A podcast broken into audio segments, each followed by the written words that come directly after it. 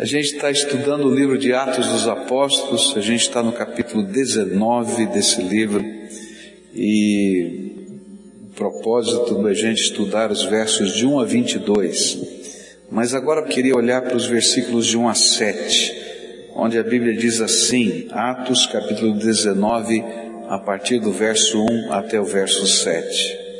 Enquanto Apolo estava em Corinto, Paulo, atravessando as regiões altas, chegou a Éfeso e ali encontrou alguns discípulos e lhes perguntou: Vocês receberam o Espírito Santo quando creram? E eles responderam: Não, nem sequer ouvimos que existe o Espírito Santo. E então, que batismo vocês receberam? E perguntou Paulo: O batismo de João, responderam eles. E disse Paulo: O batismo de João foi um batismo de arrependimento. Ele dizia ao povo que cresce naquele que viria depois dele, isto é, em Jesus. E ouvindo isso, eles foram batizados no nome do Senhor Jesus. E quando Paulo lhes impôs as mãos, veio sobre eles o Espírito Santo e começaram a falar em línguas e a profetizar e eram ao todo uns doze homens. Querido Senhor, fala conosco e usa, Pai, a tua palavra para ministrar na nossa vida. É aquilo que eu oro em nome de Jesus. Amém e amém. Bom, primeiro eu queria colocar você no cenário. O apóstolo Paulo, ele está voltando da viagem, da terceira viagem missionária, na verdade ele está no meio dessa terceira viagem missionária, ele vem de Antioquia visitando todas aquelas outras igrejas que ele já havia pregado o Evangelho. E Lucas, ele faz assim, isso de uma maneira muito rápida. Ele diz: Olha, Paulo voltou, passou por lá, por lá, por lá e entra na cidade de Éfeso. Porque Éfeso era a capital da província romana da Ásia, centro comercial mais importante da região, e tinha uma população naquela época de 300 mil habitantes. E por causa do porto que existia naquela cidade, Éfeso se enriqueceu por meio do comércio e havia naquela cidade um grande templo o templo de Diana dos Efésios, que era considerado uma das sete maravilhas do mundo. Pegando os relatos históricos, eles construíram um modelo do que seria o templo de Diana dos Efésios. E você pode imaginar que esse era uma das construções mais bonitas do mundo daquele tempo, e ali então se tornou um centro religioso, um centro cultural, um centro turístico, né? Para você ter uma ideia, esse templo media 140 metros de comprimento por cerca de 78 metros de largura e tinha 100 colunas de quase 17 metros de altura. E no recinto sagrado desse templo ficava uma imagem sagrada, a imagem da deusa Artemis ou Diana, que supostamente caíra do céu, e alguns acreditam que ela foi esculpida numa pedra de um meteorito que tenha caído do céu. É interessante porque ela era uma deusa da fertilidade e ela tinha lá não sei quantos, acho que uns 20 seios. E a ideia era que ela podia abençoar a questão da reprodução humana, da produção da terra e assim por diante. Dentro do culto que existia naquela ocasião a essa deusa, a prostituição fazia parte do culto. E existiam sacerdotisas do templo de Diana que eram prostitutas.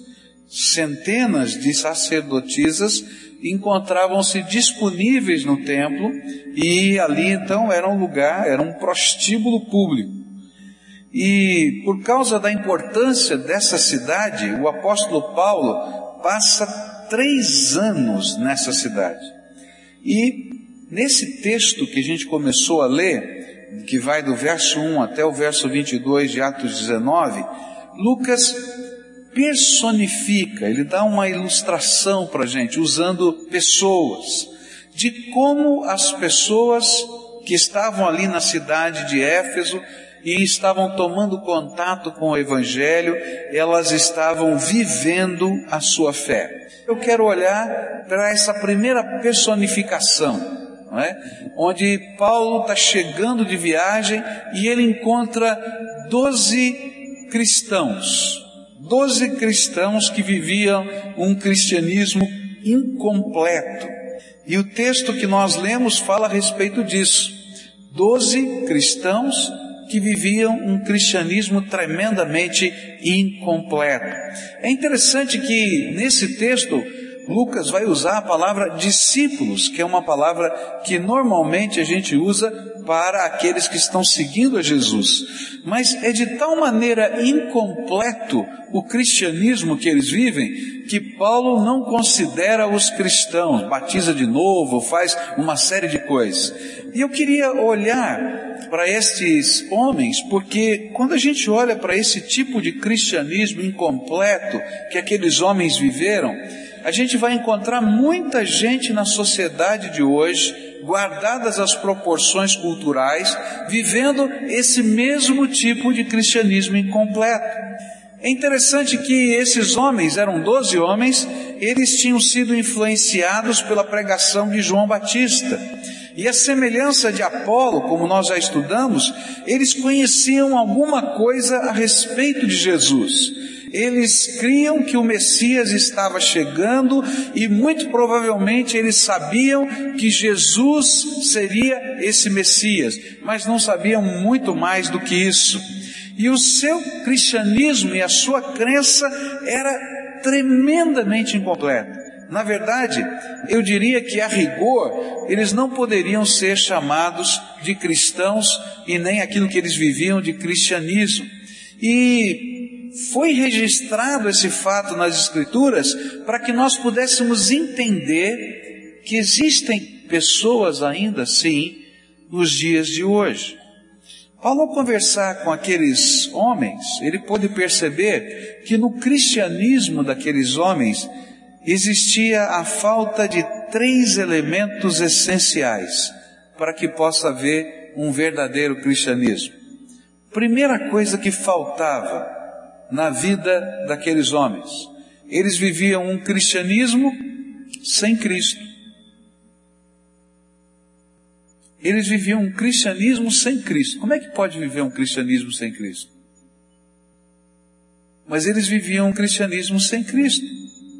Eles creram na mensagem de João Batista, que lhes anunciou que viria alguém após ele que seria o Messias. Muito provavelmente eles soubessem por outros discípulos que esse alguém era Jesus e sabiam o nome de Jesus. Mas eles nunca tinham tido uma experiência de entrega da sua vida a Jesus pela fé como Senhor do seu coração. E eles nunca puderam experimentar o poder da graça de Deus nas suas vidas. Eles apenas tinham ouvido falar de Jesus e acreditavam que talvez Jesus fosse o Messias, mas nunca tinham experimentado isso por si próprios. É interessante como há muita gente hoje que vive um cristianismo muito parecido com aquele que esses homens viveram. Quantas pessoas nasceram em um lar cristão ou num contexto cultural cristão e foram educados a respeito de Jesus? E sabem que Jesus nasceu, morreu, comemoram o Natal, comemoram a Páscoa, não é isso? Vão a um batizado numa igreja ou num funeral numa igreja, mas nunca conheceram ou nunca experimentaram a sua graça, ou nunca ouviram a sua voz. E por isso eles vivem um cristianismo. Se você perguntar, o que, que eles são? Eles vão dizer, sou cristão. Mas o cristianismo que eles vivem está vazio, está sem Cristo. Na minha percepção, eles são como um frasco muito bonito que tem um rótulo cristão. Mas se você abrir a tampa desse, desse frasco, você não vai encontrar nada dentro, porque ele está completamente vazio.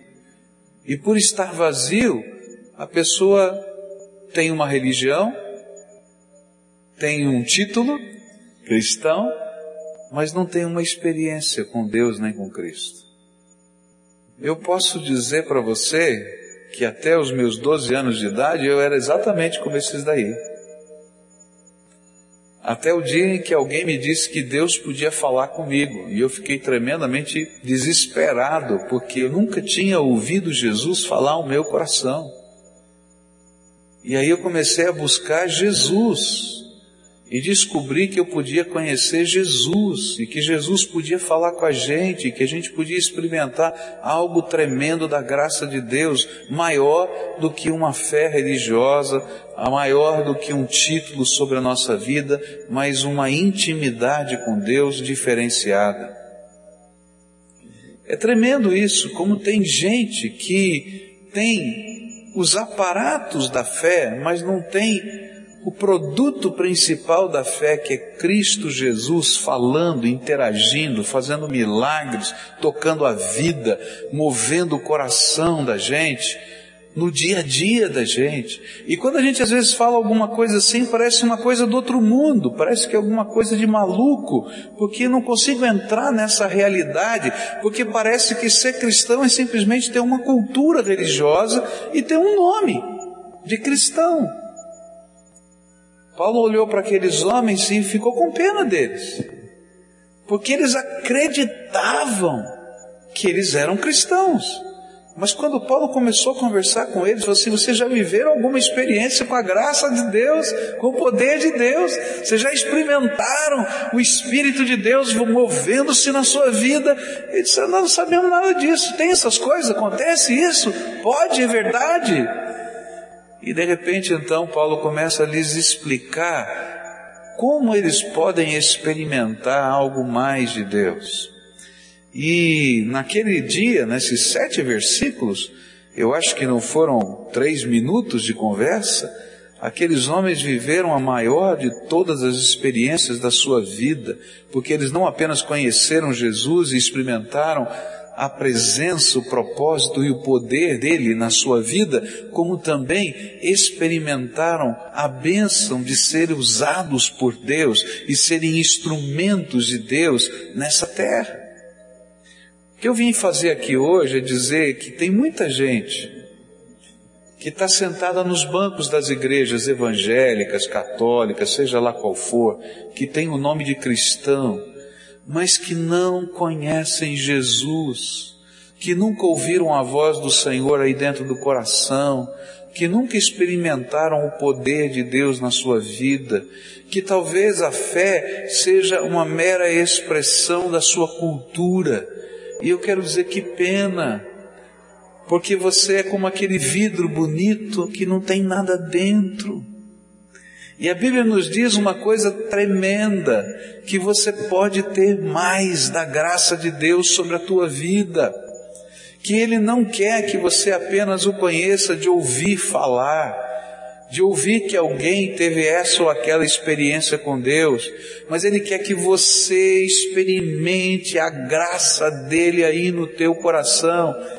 E sabe, isso não acontece pela conexão de um homem, de uma pessoa, de um lugar, de um ritual que você faz ou de um caminho sagrado que você anda, mas a Bíblia diz coisas tão simples que na medida em que a gente busca o Senhor Jesus de todo o nosso coração e na medida em que a gente invoca Jesus para vir morar dentro da nossa alma e na medida em que a gente se coloca na mão dele para que ele seja o Senhor, o Salvador o Mestre, o Rei da nossa vida, Ele mesmo responde essa oração e Ele vem para encher o vazio da nossa alma. Tem muita gente vivendo um cristianismo sem Cristo. E um cristianismo sem Cristo é mera cultura. Cultura religiosa, cultura social, que não preenche o coração. Mas quando a gente vive um encontro com Deus, coisas tremendas da graça de Deus começam a acontecer na nossa vida. Quantas são as pessoas que têm símbolos da fé, mas não têm o poder da fé no seu coração? Eu já disse aqui para vocês que uma vez fui visitar uma senhora, estava muito enferma, e aí fomos orar por ela, e a casa dela estava cheia de símbolos da fé. E aí ela fez uma pergunta para mim, disse, pastor, eu tenho uma pergunta, será que o senhor podia me ajudar? É cheia de símbolos da fé pela casa toda. E ela me perguntou por que a gente chama Jesus de Salvador. Eu nunca entendi isso. E eu fiquei pensando, que coisa! A coisa mais elementar da fé, apesar de todos os símbolos espalhados aqui pela casa, não está no coração. Quanta gente está vivendo um cristianismo sem Cristo? Você já ouviu a voz de Jesus na sua vida? Você já sentiu o toque de Jesus no teu corpo, na tua situação de vida? Você já experimentou o poder de Deus fluindo através de você? Eu quero dizer que cristianismo é mais do que uma crença. E quando a gente convida as pessoas para aceitarem Jesus como Senhor e Salvador, não é como a gente faz, olha, muda de time de futebol. Não, a gente está dizendo, tem mais. Tem coisas tremendas que Deus pode e quer fazer na tua vida tem mais da graça de Deus, tem mais do poder de Deus, tem mais dos milagres de Deus, tem mais. Agora tem que começar. Esse é o primeiro passo. Quando a gente escuta alguns testemunhos, tantos testemunhos de coisas tremendas que Deus fez, milagres, transformação, cura, libertação, gente que estava com a corda no pescoço, tirou a corda do pescoço, gente que era dependente disso, daquilo, que foi liberto, gente, tanta coisa que a gente ouviu aqui. A gente está falando de um cristianismo com Cristo, de um Cristo que ouve a nossa oração, que fala conosco, que visita a nossa alma, que eu posso viver com Ele cada dia e que eu posso ter segurança não apenas da graça, mas da vida eterna, porque Jesus testifica no nosso coração que nós somos filhos dele e que ele está preparando um lugar eterno para nós. Aqueles homens tinham um cristianismo sem Cristo. A segunda coisa que a gente vai aprender aqui nesse texto é que Paulo descobriu que eles viviam um cristianismo sem batismo. Olha só que coisa tremenda. Batismo é alguma coisa elementar do cristianismo, mas eles viviam um cristianismo sem batismo. E eu creio que para aqueles homens deve ter sido um tremendo choque quando Paulo disse para eles: vocês precisam ser batizados. Porque eles imaginavam que já tinham sido batizados. Por quê? Porque eles tinham sido batizados voluntariamente no batismo de João. E muito provavelmente alguém tinha dito para Paulo, um dos doze, eu imagino, você quer batizar a gente de novo? Que negócio é esse? Nós já fomos batizados. Mas aí Paulo lhes explica o verdadeiro sentido do batismo, que é uma identificação pessoal e posterior à fé com o Senhor Jesus. E Paulo diz assim: é verdade, vocês experimentaram um batismo que representava o seu arrependimento, mas não o seu compromisso pessoal e posterior à sua experiência de fé e entrega a Jesus. Porque aquele batismo de João era um batismo que dizia: vai acontecer alguma coisa no futuro vai acontecer alguma coisa no futuro. E eles foram batizados nessa esperança. Vai acontecer alguma coisa no futuro. E o batismo cristão é o contrário. Já aconteceu no passado. E agora no presente eu tomo posse e não me envergonho daquilo que eu recebi da graça de Deus. Por isso eu faço isso publicamente. E Paulo diz assim: olha, vocês tinham um cristianismo sem Cristo. E o pior, um cristianismo sem batismo. Ou, em consequência, um cristianismo sem batismo. E por isso, quando aqueles homens creram na mensagem de Paulo, e experimentaram a fé em Cristo Jesus como Senhor e Salvador nas suas vidas, eles aceitaram a ser batizados por Paulo. Muitos vivem um cristianismo incompleto, à semelhança desses homens, vazio, e alguns, talvez, num determinado momento da vida, pela graça de Deus, esse frasco já foi cheio e a graça de Deus entrou. E eles experimentaram a graça do Senhor. Mas, a semelhança daqueles homens, eles também precisam experimentar um batismo cristão. Porque o batismo cristão, sem a experiência da fé, não é batismo. Por isso que a gente não batiza crianças pequenas aqui. A gente ora por elas. Por quê? Porque quando um pai leva uma criança para ser batizada numa igreja cristã, ele está fazendo uma promessa de fé. Não é aquela criança que está assumindo um compromisso. O papai, a mamãe, o padrinho, os parentes fazem uma promessa de fé.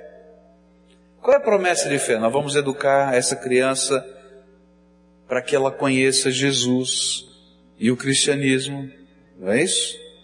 Nós vamos providenciar os meios para que ela possa crescer e assumir por si própria a sua fé num determinado dia.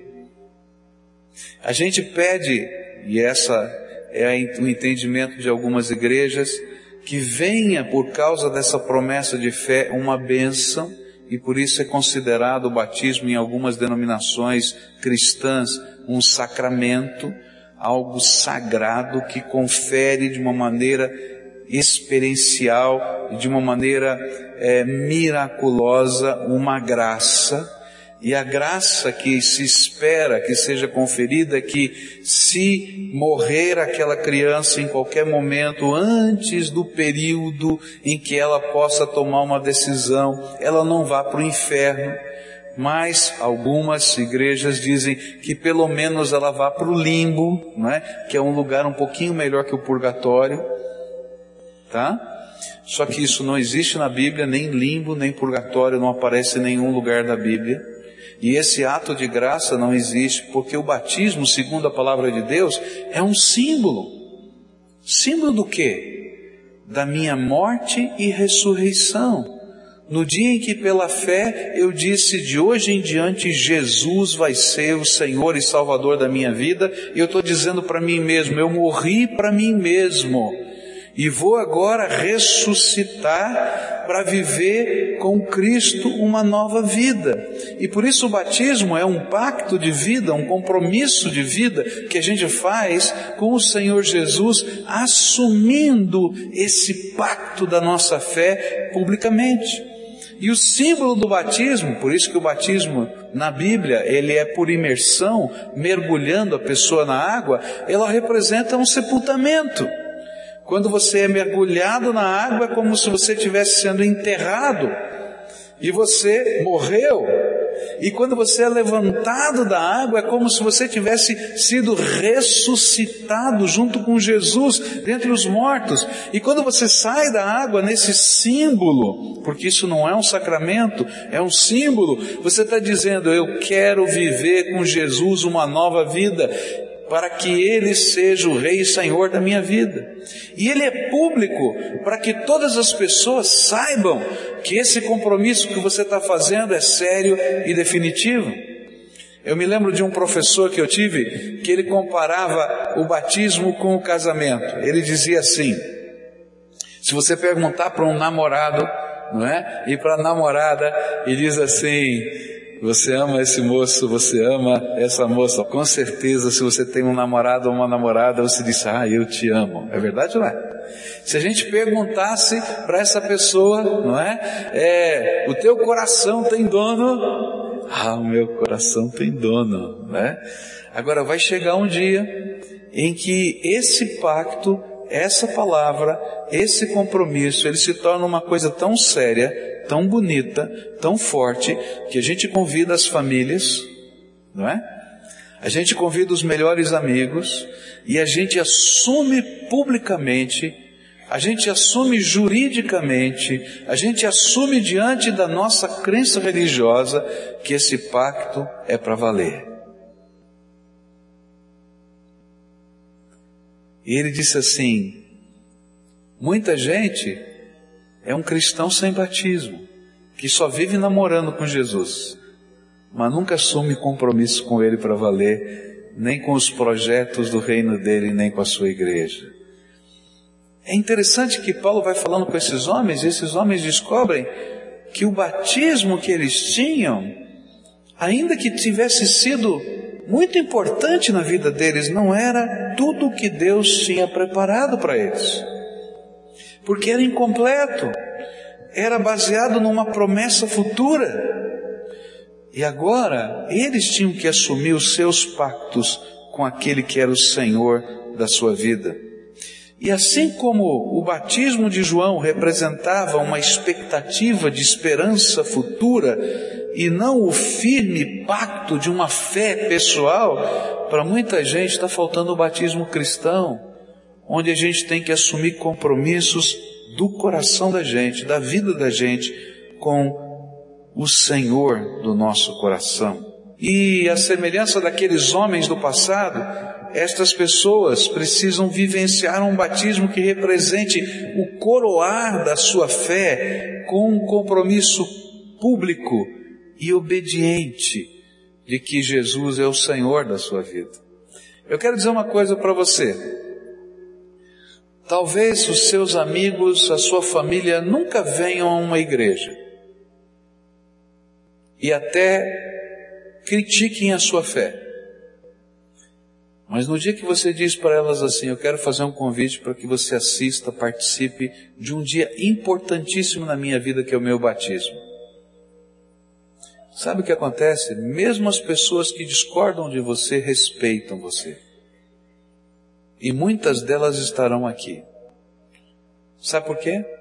Porque elas entendem que esse negócio é sério. Que esse negócio não é brincadeira porque é um pacto que você está assumindo com Deus e com os homens, na presença de Deus. Por isso o batismo era tão importante. É interessante que o batismo era praticado não dentro dos templos naquele tempo, era praticado nos rios, onde as pessoas lavavam a roupa onde as pessoas iam buscar água para servir a sua casa, e aquele local era um local público, onde se concentravam pessoas, e você sabe que às vezes naquelas pequenas vilas, não numa cidade como Éfeso, nas pequenas vilas, quando alguém ia lá para dentro daquele rio e era batizado por aquela pequena congregação, e eles viam aquele ritual do batismo, né, como acontece aqui hoje, você crê no Senhor Jesus Cristo como seu único e suficiente Salvador, e a pessoa dizia em voz alta, sim, eu creio, e então alguém estendia a mão sobre a cabeça dele e dizia, por isso eu te batizo em nome do Pai, do Filho e do Espírito Santo, e mergulhava na água, a cidade parava e ficava olhando o que é que está acontecendo. E quando aquele homem saía, aquele pessoal festejava, e talvez um momento de emoção, como acontece dentro do batistério aqui tantas vezes, a gente abraça a pessoa, tem gente chorando, tem gente até tremendo, sentindo a presença de Deus, porque é algo profundo do coração. Toda a cidade começava a comentar, você viu? tem um bando de maluco aí, mas ó, o negócio lá é sério. O negócio lá é sério. Tem muita gente vivendo um cristianismo sem Cristo. E tem muita gente vivendo um cristianismo sem batismo, porque o batismo é algo que a gente pratica por causa da nossa própria fé. É um pacto que eu faço com Jesus. Eu tenho que assumir o meu pacto com o Senhor. Terceira e última coisa que a gente vai ver aqui nesse texto. A palavra de Deus nos diz que eles viviam um cristianismo sem o Espírito Santo. Interessante isso. Paulo pergunta assim: Que batismo vocês foram batizados? No de João. E vocês já receberam o Espírito na vida de vocês? Aí eles vão olhar e dizer assim: Nós nem sabemos quem é esse, quem é essa pessoa, quem é o Espírito. Olha só, é um cristianismo muito estranho, que não conhece nem o Espírito Santo. Olha só, que coisa tremenda. A Bíblia nos ensina que só podemos receber o Espírito Santo a partir do momento em que recebemos Jesus como Senhor e Salvador das nossas vidas. Efésios capítulo 1 diz assim, versículos 13 e 14: quando vocês ouviram e creram na palavra da verdade, o evangelho que os salvou, vocês foram selados em Cristo com o Espírito Santo da promessa, que é garantia da nossa herança até a redenção daqueles que pertencem a Deus para o louvor da sua glória. E é interessante que esses homens, quando receberam o Senhor, e mediante a imposição das mãos do apóstolo que os batizava, imediatamente eles foram cheios do Espírito Santo. E de uma maneira maravilhosa e dramática, para que todo mundo pudesse ver o milagre que estava acontecendo, eles começaram a falar em outras línguas. E eles começaram a profetizar coisas de Deus. E uma das coisas maravilhosas que podemos vivenciar na dinâmica de um cristianismo completo é a manifestação da presença, do propósito e do poder do Espírito Santo atuando nas nossas vidas. A nossa fé é Cristo dentro de nós, o nosso pacto se revela no batismo mas a graça de Deus se manifesta poderosamente quando o Espírito Santo dentro de nós começa a nos usar para a sua glória. Talvez você não tenha vivenciado uma experiência dramática como a destes homens, mas a promessa de Deus é para você e para mim. E foi por isso que o apóstolo Pedro ensinou em Atos capítulo 2, no dia de Pentecostes, Diz assim a Bíblia, verso 38. Pedro respondeu: Arrependam-se e cada um de vocês seja batizado em nome de Jesus Cristo para perdão dos seus pecados e receberão o dom do Espírito Santo, pois a promessa é para vocês, para os seus filhos e para todos os que estão longe e para todos quantos o Senhor nosso Deus chamar. É Jesus quem derrama do seu Espírito Santo sobre todos os que o recebem como Senhor e Salvador. Ele é que dá pelo menos um dom do seu Espírito Santo para que eu e você possamos servi-lo em algum ministério. É Ele que passa a ser o meu professor particular me ensinando a viver a fé cada dia. É Ele quem promove transformação espiritual na nossa vida. É interessante, David Wilkerson foi um dos primeiros pastores na década de 70, se não me falha a memória, a final da década de 60, começo da década de 70, trabalhar com recuperação de drogados lá nos Estados Unidos. E ele criou uma casa para que as pessoas pudessem, que tinham dependência química, estar lá. E essa era uma casa de convivência. E ele começou a reparar que algumas pessoas viviam a libertação e outras pessoas não viviam a libertação. Algumas pessoas, quando saíam, recaíam, outras pessoas não recaíam. E ele começou a tentar identificar quais eram as causas, ou o que é que fazia diferença.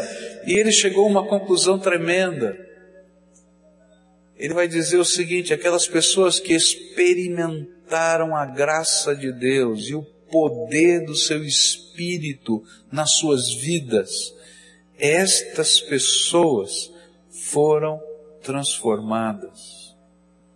Quando a gente vive um cristianismo cheio de crenças, quando a gente vive um cristianismo cheio, quem sabe, de liturgias, mas a gente não vive um cristianismo onde a graça de Deus está fluindo na nossa vida, onde o poder de Deus está falando ao nosso coração, onde os milagres de Deus não estão acontecendo no nosso dia a dia. Então, queridos, nós estamos vivendo um cristianismo incompleto. Falta Jesus, falta o batismo e falta o Espírito Santo na nossa vida. Mas quando a gente vive essa experiência que é uma completa experiência, uma só, mas completa, a gente vai ver o poder de Deus fluindo na nossa vida e fazendo transformação no nosso dia a dia. Há muito mais que Deus quer fazer na tua vida. Há muito mais que Deus quer fazer na tua vida.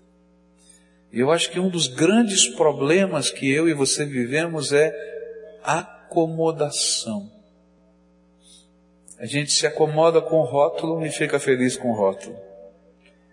Às vezes a gente busca um pouquinho mais, quem sabe, e a gente tenta ter um conhecimento um pouquinho melhor, ou uma prática litúrgica A ou B, mas Deus quer fazer muito mais na nossa vida. Ele quer que você conheça Jesus, o seu propósito, o seu poder, a sua graça, que você firme pactos com Ele, com o seu povo, e na medida em que essas coisas vão acontecendo, queridos, que coisa tremenda é ser cristão. Eu não tenho a solução para todas as coisas. Eu não tenho. Mas eu sei quem tem. E eu vou buscá-lo. Eu não tenho poder para fazer milagres. Mas eu sei quem tem. E eu vou clamar a Ele. Eu não tenho todas as respostas para minha própria vida, quanto mais para a vida dos outros. Mas eu sei quem tem e eu vou buscá-lo. E na medida em que ele vai falando com a gente, queridos, coisas tremendas da graça de Deus vão acontecendo no nosso dia a dia. E algumas vezes, porque isso não depende da gente, depende da graça de Deus, porque o poder não é meu, o poder é de Deus, coisas da graça acontecem com a gente. Eu me lembro de uma vez que eu estava numa festa de casamento. E lá na festa de casamento o Espírito Santo tocou profundamente no meu coração. Era uma festa de casamento. Tinha uma senhora naquela festa de casamento que eu sabia que no dia seguinte ia fazer uma cirurgia. Importante cirurgia. E o Espírito de Deus falou para mim: vai lá e ora por ela. E eu fiquei olhando como talvez você ficasse aqui, Senhor. Agora, no meio da festa do casamento, no meio dessa confusão, como é que eu vou orar por ela aqui? E o Espírito Santo dizia: vai lá, eu quero que você ore por ela. E aí eu fui, sabe como você vai? Acanhado, sem graça, sem jeito. E aí falei, minha irmã querida, só vai fazer a cirurgia amanhã, ah, vou. E eu sinto um desejo muito grande de orar pela senhora. Coloquei a minha mão sobre ela e comecei a orar. E sabe quando você sente aquela visitação gostosa do poder de Deus? E aquela senhora começou a chorar na mesa lá do jantar do casamento. No dia seguinte ela foi para o hospital, os médicos foram preparar os últimos exames e quando foram olhar não encontravam o que operar. Porque naquela noite Deus tinha feito um milagre. Agora, por que, que eu estou falando isso para você? Eu não tenho poder. Eu estava tremendamente acanhado. Se dependesse de mim, aquele milagre não ia acontecer, porque eu sou pior de todos os da face da terra. Mas quando a gente vive na dinâmica da graça de Deus, um cristianismo que tem Cristo, um batismo que tem pacto, e a presença, o propósito e o poder de Deus pela atuação do Espírito, Ele começa a usar a vida da gente. Pecador, cheio de defeito, com problema. Eu não tenho controle. Se você vier aqui, pastor, ora por mim para eu ser curado. Eu não sei se você vai ser curado, porque isso não é meu. É de Deus. E muitas vezes Deus está fazendo coisas tremendas quando você está dirigindo o teu carro e falando com Ele. Porque quando você vive um cristianismo onde Cristo está vivo dentro da gente, onde você tem pactos com Ele, o Espírito Santo está habitando a tua vida.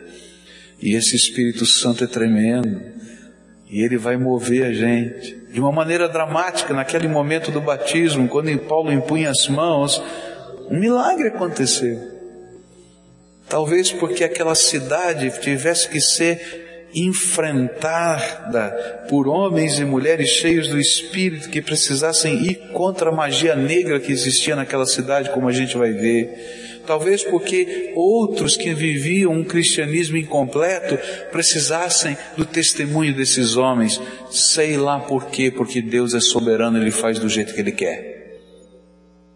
Agora eu quero viver um cristianismo completo. E você?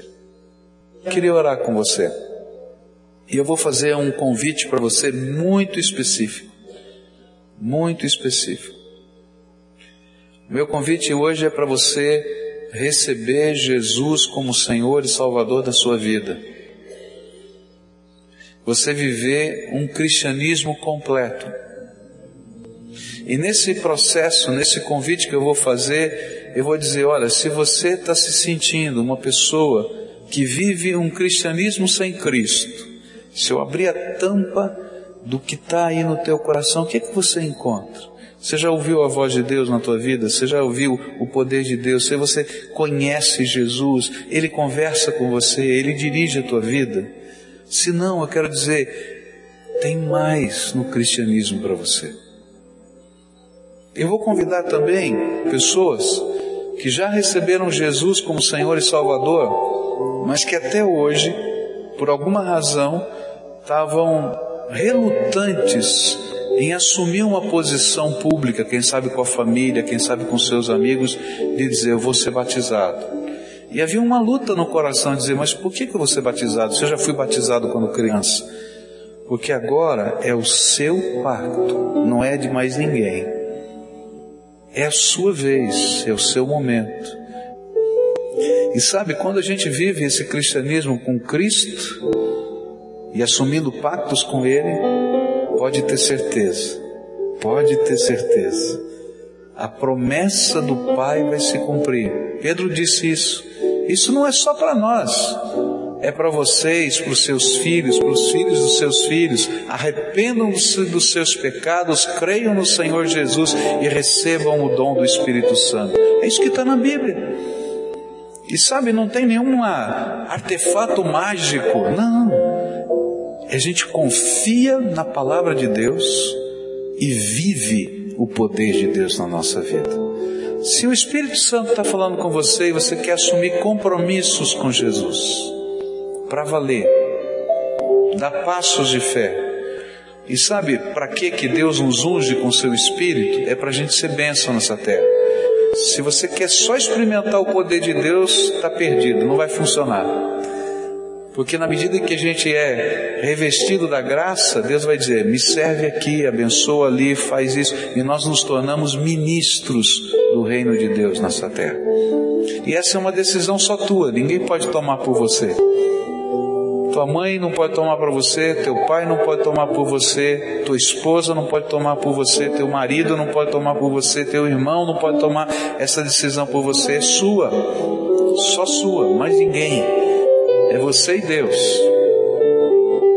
Jesus, eu quero um cristianismo completo, total, vinculado com o Senhor e com o teu reino experimentando a tua graça, o teu propósito e o teu poder.